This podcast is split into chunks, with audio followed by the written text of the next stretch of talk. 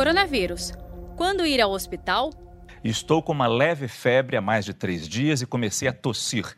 Devo ir ao hospital fazer o exame para o coronavírus? Não, é, acho que, vamos dizer, a gente já enfatizou bastante que as, as situações que devem é, suscitar a necessidade da ida ao hospital são situações que sugiram a presença de complicações, quais sejam cansaço, febre persistente, uma queda no seu estado geral.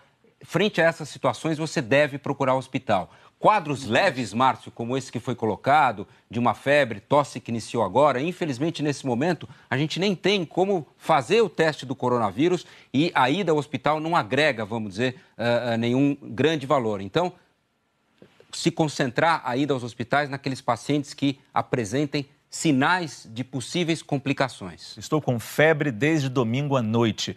Hoje é terça-feira. Tosse seca e dor nas costas. Devo ir ao médico?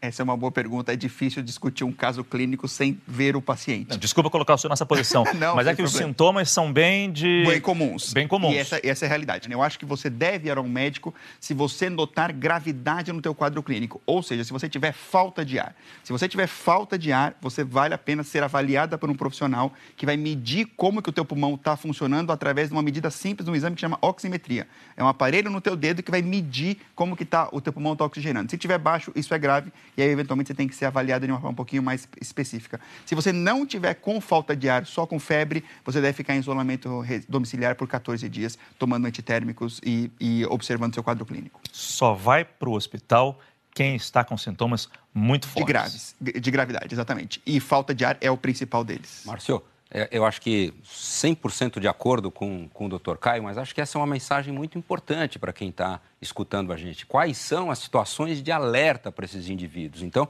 a falta de ar claramente é uma situação de alerta. A exemplo, vamos dizer, de uma febre persistente que não melhora, uma queda do estado geral, uma dificuldade, vamos dizer, eh, na, na, naquelas situações que estão habituais do dia a dia daquele indivíduo, como, por exemplo, subir uma escada, eh, tarefas que ele conseguia fazer e que ele, de repente, não consegue desempenhar. Então, situações que chamem atenção para a possibilidade né, de complicações, elas devem ser alvo, vamos dizer, de uma avaliação médica. Saiba mais em g1.com.br barra coronavírus.